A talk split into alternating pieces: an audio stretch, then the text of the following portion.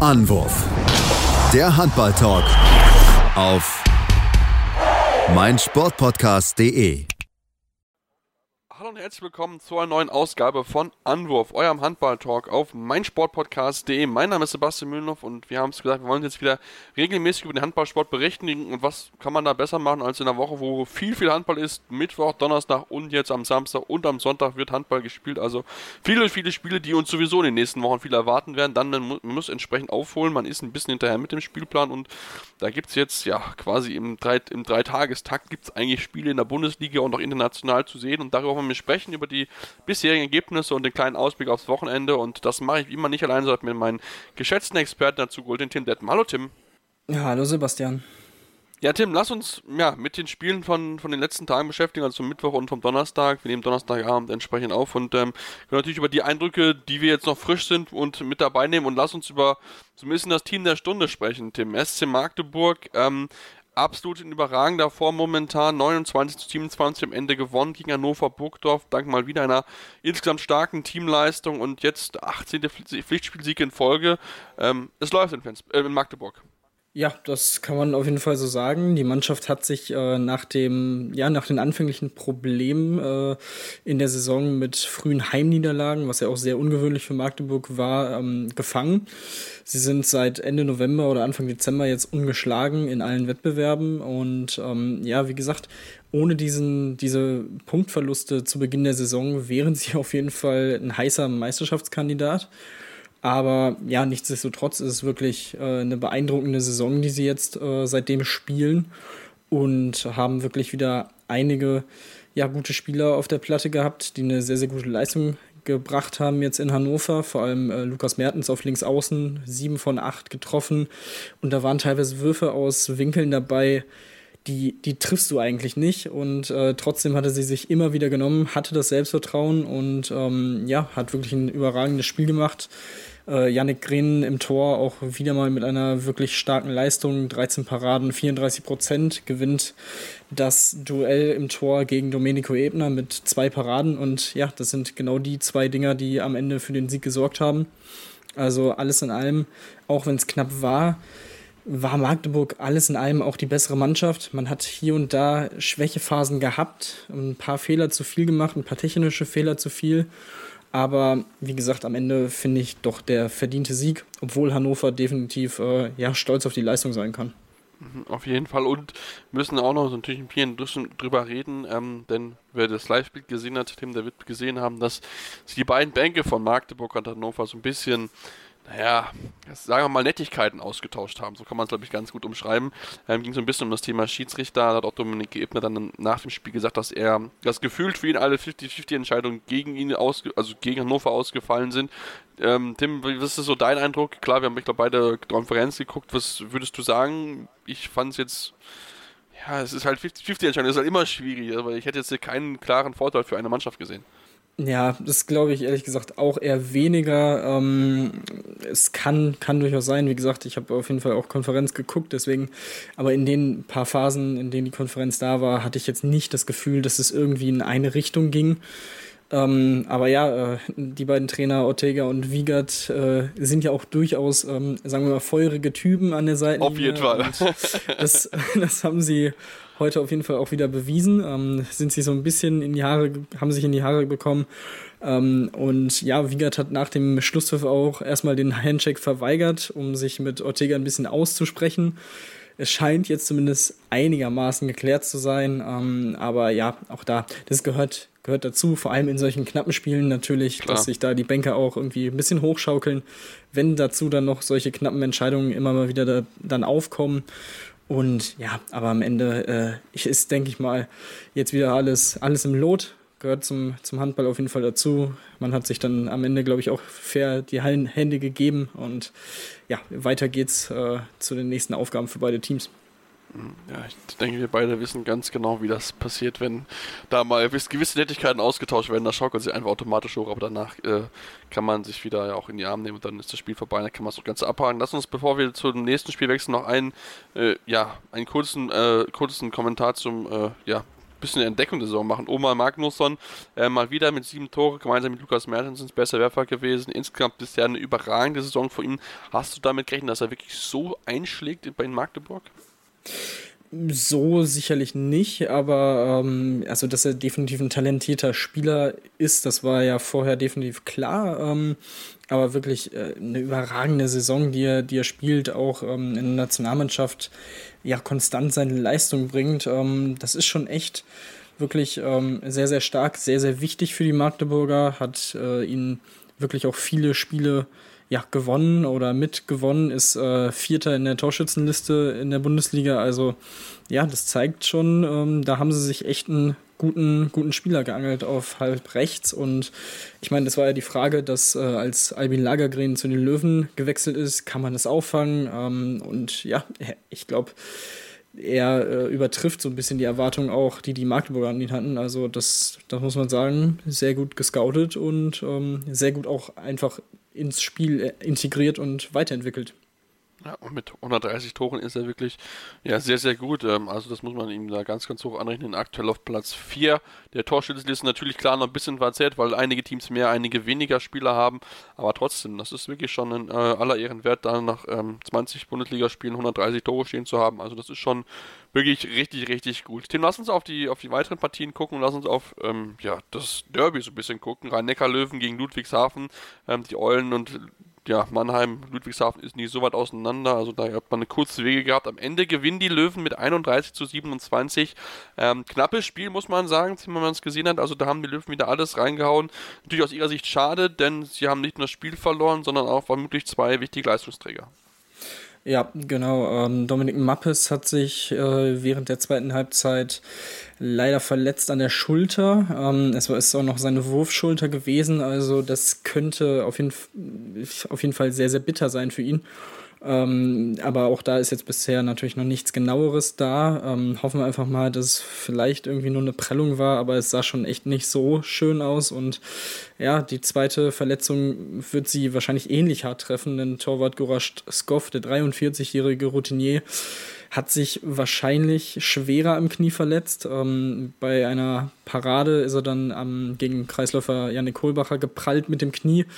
Ähm, ja, jeder weiß, was äh, Kohlbacher auf die Waage bringt. Da will man eher weniger mit den Knien aufeinander prallen. Ähm, natürlich absolut keine Absicht gewesen. Ähm, einfach ein blöder Unfall am Ende der Partie äh, und wirklich sehr, sehr bitter.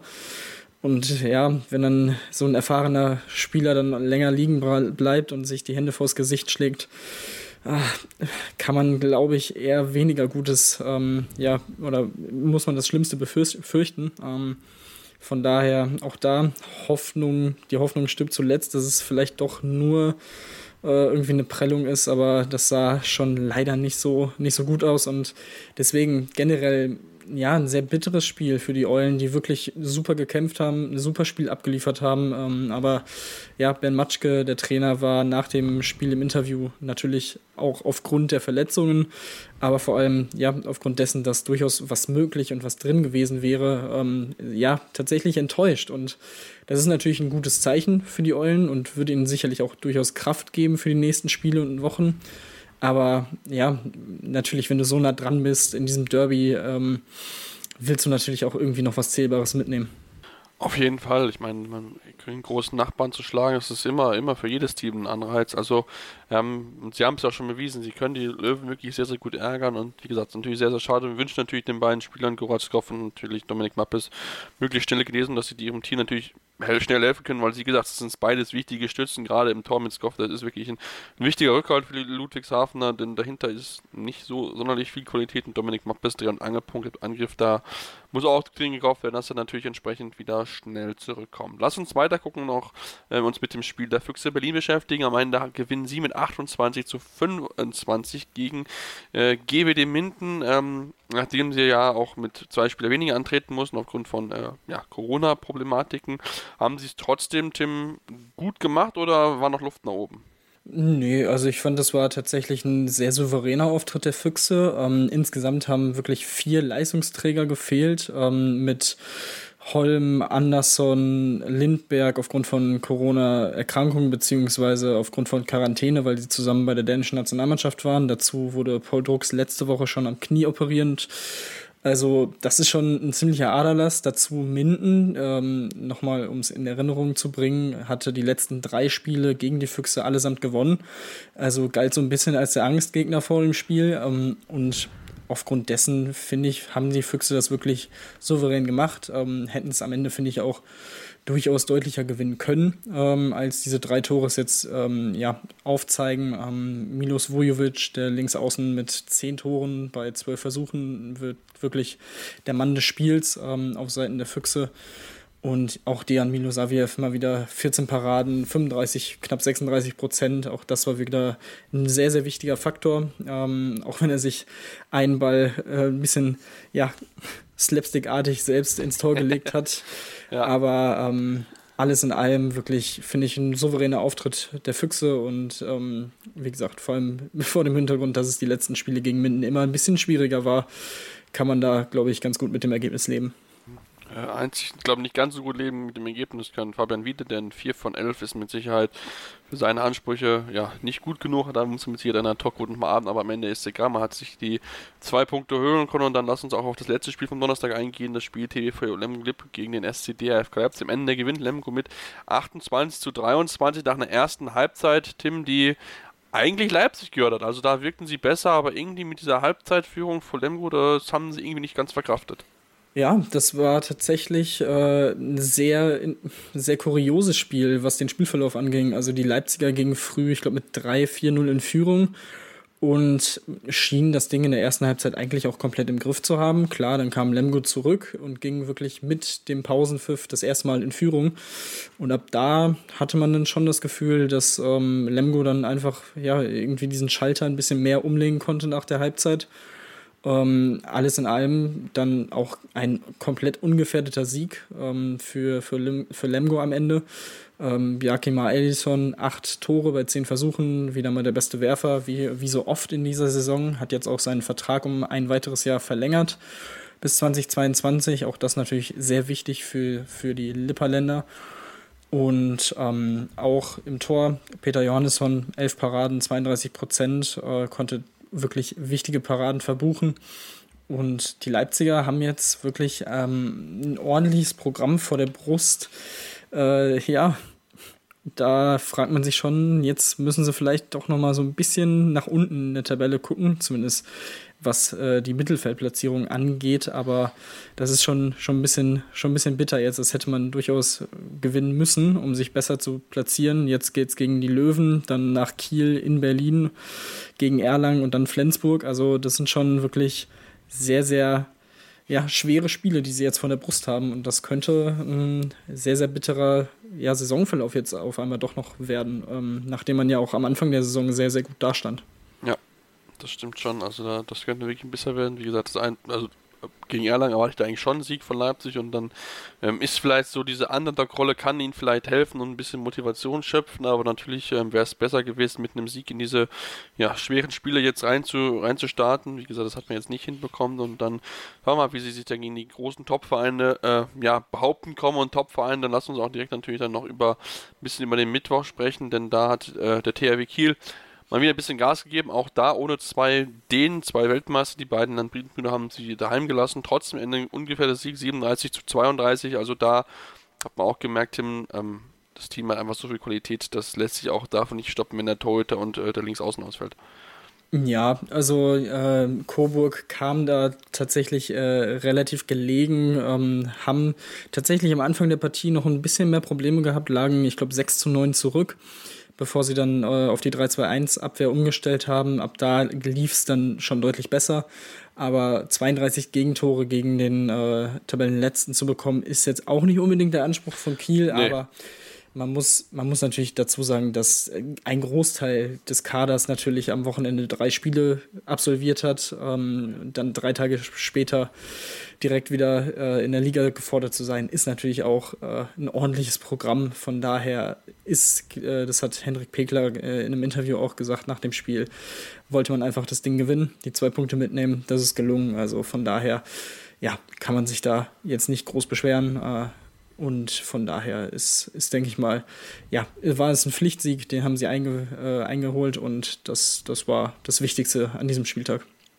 Genau, das war definitiv das Wichtigste. Wir wollen euch kurz noch die anderen Ergebnisse natürlich nicht vorenthalten, denn wir wollen gleich nach einer kurzen Pause schon mal ein bisschen auf das Wochenende vorausschauen und noch ein weiteres wirklich wichtiges Thema ansprechen. Erlangen gewinnt mit 29 zu 24 gegen Essen. Melsung gewinnt deutlich in Nordhorn mit 29 zu 21. Der TVB Stuttgart hat daheim das Schwaben-Duell gewonnen gegen Barling mit 27 zu 23. Ja, und Göpping hat dank des Treffers von Nationalspieler Sebastian Heimann am Ende mit 32 zu 31 gewinnen können. Heimann hat, wie gesagt, den entscheidenden Treffer dort gesetzt, damit man sich dort den Sieg holen könnte und weiterhin oben in der Tabelle mitsteht, aktuell auf Platz 6. Also da ist wirklich die Göppinger wirklich aktuell oben dran, spielen eine richtig, richtig starke Saison und ähm, ja, wie gesagt, jetzt mal eine kurze Pause und kommen dann gleich zurück und wollen uns mit den Spielen des Wochenends beschäftigen, denn da gab es gerade die Kieler, die wir angesprochen haben, treffen so ein bisschen auf so einen Angstgegner. Deswegen bleibt dran hier bei Anruf eurem Handball-Talk auf meinsportpodcast.de. Ja, und wir beschäftigen uns jetzt mit den kommenden Spielen und dann noch mit einem weiteren wichtigen Thema, worauf wir noch sprechen, sprechen wollen.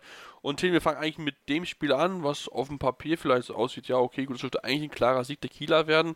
Wir empfangen HSG Wetzlar. Wenn wir uns aber richtig erinnern, haben die Kieler sowohl in dieser Saison als auch letzte Saison zwei richtig dicke Packungen von Wetzlar bekommen. Also von daher dürfen diese Kiel, die Kieler das Spiel jetzt nicht auf die leichte Schulter nehmen, denn Wetzlar hat zuletzt bewiesen, dass sie die Kieler ja, gut im Griff haben. Ja, absolut. Ähm, das Spiel im Oktober ging mit 31 zu 22 an Wetzlar. Äh, das Auswärtsspiel in Kiel, das mittlerweile auch schon im ja, Dezember 2019 so lange zurückliegt, ging mit 27 zu 20 an Wetzlar. Also ja, vor allem defensiv waren das auch wirklich überragende Leistungen. Ich bin wirklich sehr gespannt, ob sie das nochmal abrufen können. Ähm, jetzt hat man, jetzt hat man so ein bisschen die knappe Niederlage, die durchaus auch ärgerliche Niederlage gegen Göppingen, ähm, wo man sich auch oft wieder rangekämpft hat, äh, nach teilweise fünf Toren Rückstand, ähm, so ein bisschen in den Knochen, aber es kann natürlich auch so eine gewisse Initialzündung sein. Hey, wir spielen hier auch gegen Göppingen ein wirklich gutes Team, du hast es gerade schon gesagt äh, die in dieser Saison wirklich performen. Gegen die konnten wir mithalten, hätten eigentlich auch einen Punkt hier mitnehmen können oder zu Hause behalten können. Warum nicht in Kiel? Also man hat nichts zu verlieren. Ähm, ich habe gerade die Belastung angesprochen auf Kieler Seite. Ähm, also es würde mich auf jeden Fall nicht wundern, wenn das auf jeden Fall ein enges Spiel wird am Ende. Ähm, auf der anderen Seite wäre es natürlich auch komplett typisch Kiel, wenn sie das Ding dann am Ende mit 10 gewinnen und mich komplett ja. äh, Lügen strafen. Aber, ähm, aber auch so die, die Siege davor, die Kiel einfahren konnte, waren alle relativ knapp. Also mit vier Toren, mit einem Tor und mit vier Toren. Also das spricht, glaube ich, schon dafür, dass, es, dass wir hier ein sehr enges Duell am äh, Samstag erwarten können. Ich denke mit Sicherheit Kai Wandschneider will den jungen, aufstrebenden Philipp Biecher mit Sicherheit nochmal den einen oder anderen Kniff nochmal zeigen und ihm zeigen, ja, so macht man es richtig. Also da bin ich, bin ich sehr, sehr gespannt auf dieses Duell. Ich denke, das wird wahrscheinlich das spannendste Duell, wobei es noch ein weiteres gibt am Samstagabend, tippen was auch ja, die bezeichneten Topspieler auf jeden Fall verdient hat. Denn Melsung empfängt die SG Flensburg-Handewitt, die ja nicht spielen konnte, aufgrund der, ja, der Quarantäne, das, weil der BHC in Quarantäne ist, beziehungsweise war. Ähm, ja, und das wird auf jeden Fall auch ein, ein, Spiel, was man sich definitiv anschauen sollte, wenn man die Möglichkeit dazu hat, Tim.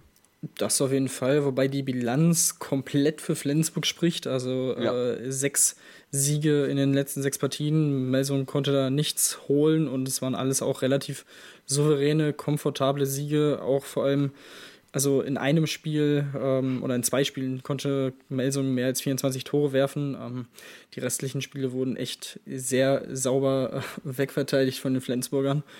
Und ähm, ja, deswegen denke ich schon, dass die Flensburger da jetzt auch äh, wirklich mit einem guten Gefühl reingehen können in dieses Spiel. Äh, sie müssen natürlich auch gewinnen. Sie dürfen sich nicht äh, leisten, hier noch mehr Punkte liegen zu lassen. Ähm, das Unentschieden gegen Lemgo vor ein paar Wochen war äh, schon ärgerlich genug aus ihrer Sicht. Von daher vor allem ähm, vor dem großen Gipfeltreffen am Samstag danach gegen die Kieler, wo es höchstwahrscheinlich auch um die Meisterschaftsentscheidung geht. Ähm, zumindest wenn sie es verlieren, dann dürfte es eigentlich schon mehr oder weniger gegessen sein.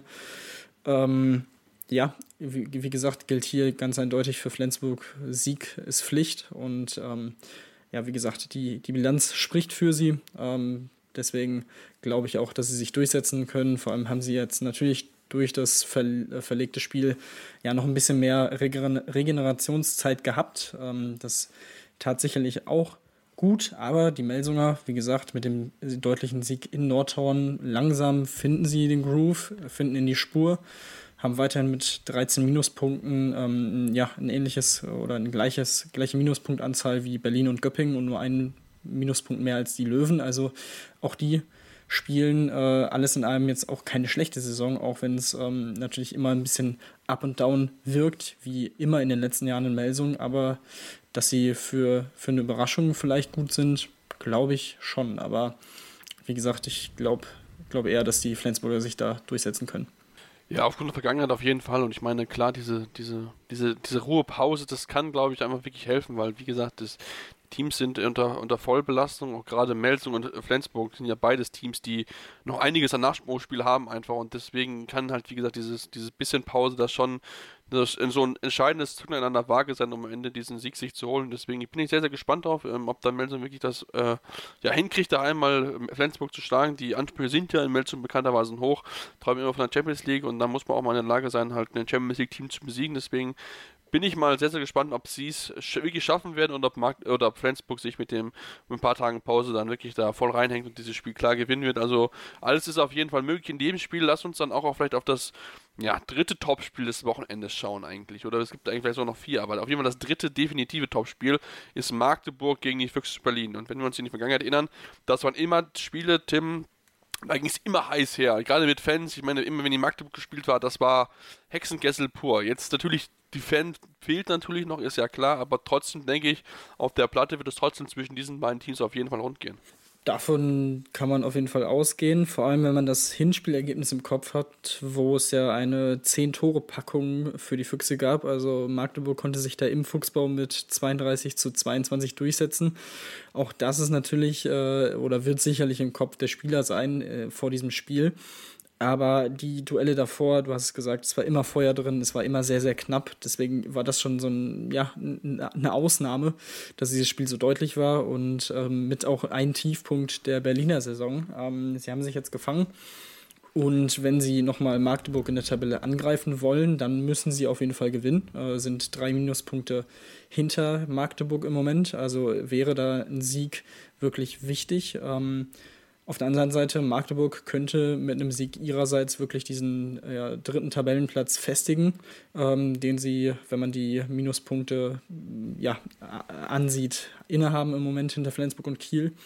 Von daher, und Magdeburg, wir haben es gesagt, sie, sie haben einen unglaublichen Lauf, äh, sind wirklich äh, Monate ungeschlagen, äh, gewinnen auch die knappen Dinger, ähm, haben in Kiel gepunktet vor ein paar Wochen. Also mich würde schon wundern, vor allem weil die Füchse eben auf jeden Fall auf Paul Drucks verzichten müssen. Mal gucken, wie es mit den äh, dänischen Spielern aussieht. Also Hans Lindbeck hat ja oder wurde positiv getestet auf Corona, der wird auf jeden Fall ausfallen.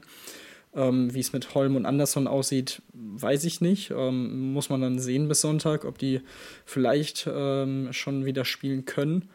Wenn nicht, dann wird das, denke ich mal, äh, dürfte es eigentlich ein souveräner Sieg für Magdeburg werden. Ähm, wenn die beiden dabei sind, könnte es auf jeden Fall ähm, ein enges Ding werden, aber ich glaube, aufgrund des, des Flows, in dem die Magdeburger sich im Moment befinden, werden sie das Ding für sich entscheiden.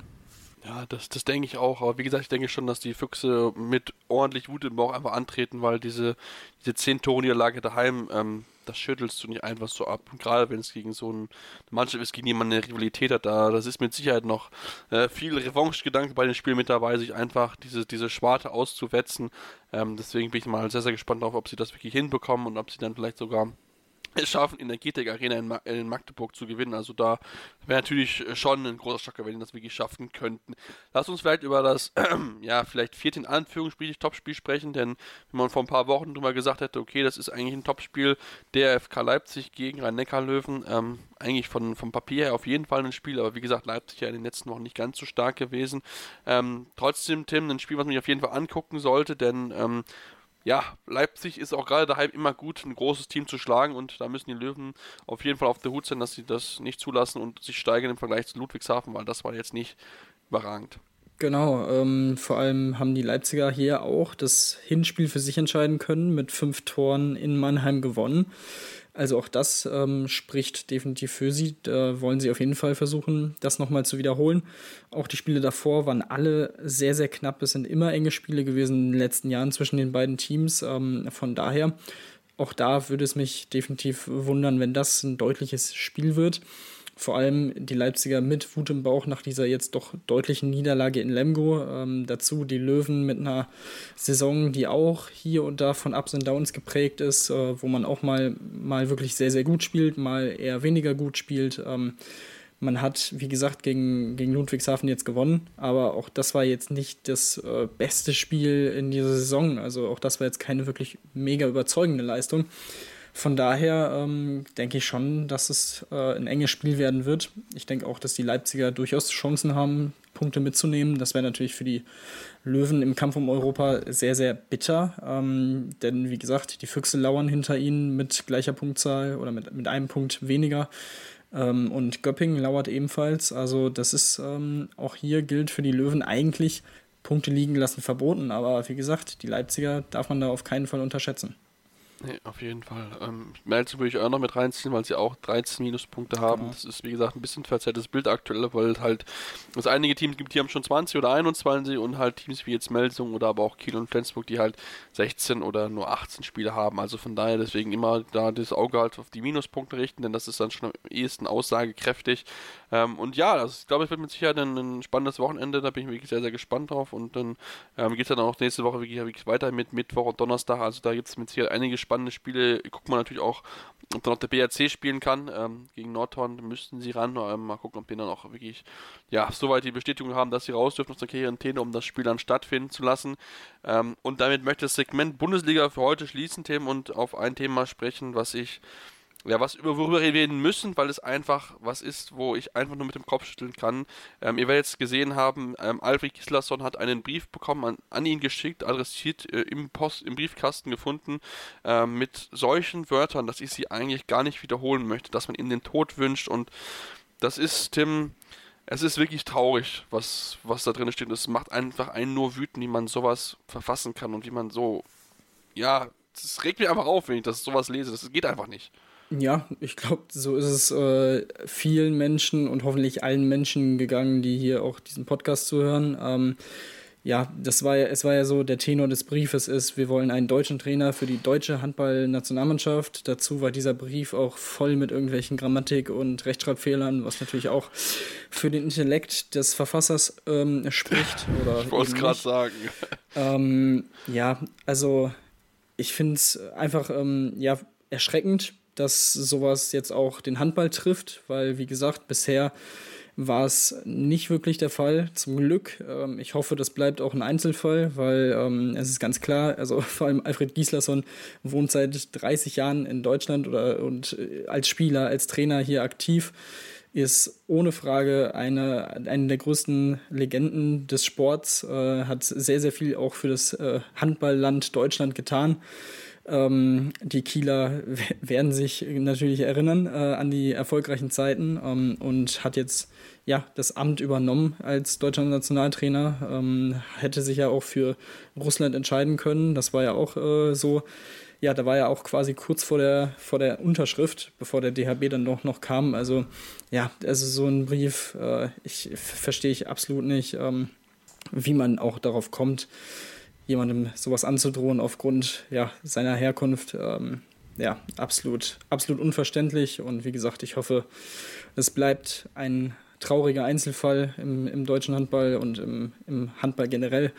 Aber ähm, ja, das äh, spiegelt halt leider auch so ein bisschen äh, eine gewisse Verrohung der Gesellschaft in den letzten Jahren wieder, die man leider erkennen muss. Ähm, um, aber auch da gilt es, äh, gegen aufzustehen und sich dagegen zu positionieren, weil, wie gesagt, es ist halt komplett egal, woher der Mensch kommt. Es ist ein Mensch äh, und wie gesagt, keiner kann ja was dafür, wo man geboren wird. Ähm, Hauptsache, ja, man vertritt vernünftige Werte. Und genau das ist es nämlich. Also das, es ist es, egal ob schwarz, asiatisch, wie es auch immer, äh, Südamerikaner oder was auch immer, wir sind eine Menschheit. Wir, sind, wir, haben, wir haben das Privileg, hier auf der Erde wohnen zu können. Und da können wir nichts, wir, wir können nicht entscheiden, wo unsere Eltern, was die für Nationalität sind. Das ist, geht einfach nicht. Es ist einfach so, es ist Gott gegeben und damit muss man halt klarkommen. Und ich finde solche, das ist, mich regt einfach sowas nur auf, weil es ist unglaubliches, ähm, ja, also es geht einfach nicht. Das ist doch, das sind doch keine Manieren, die dieser Mensch beibekommen hat, das sowas zu machen. Und das ist einfach etwas, wo wir gerade in einer wirklich Zeit leben, wo das sehr, sehr viel passiert. Und du hast angesprochen, es gibt einfach eine Verrohung der Sprache. Und ähm, es ist, solche Sachen sind einfacher mittlerweile losgeschickt, als vielleicht noch vielleicht früher der Fall gewesen ist. Und das ist leider einfach kein trauriger Einzelfall. Ich würde es mir wünschen, aber ähm, jetzt zum Beispiel der v äh, SSV Mainz 05 hat das ja mal vor vor ein, zwei Wochen, glaube ich, oder vor zwei, drei, zwei, drei Wochen, ähm, auch mit ihrem Social Media Kanal ge gezeigt, was dort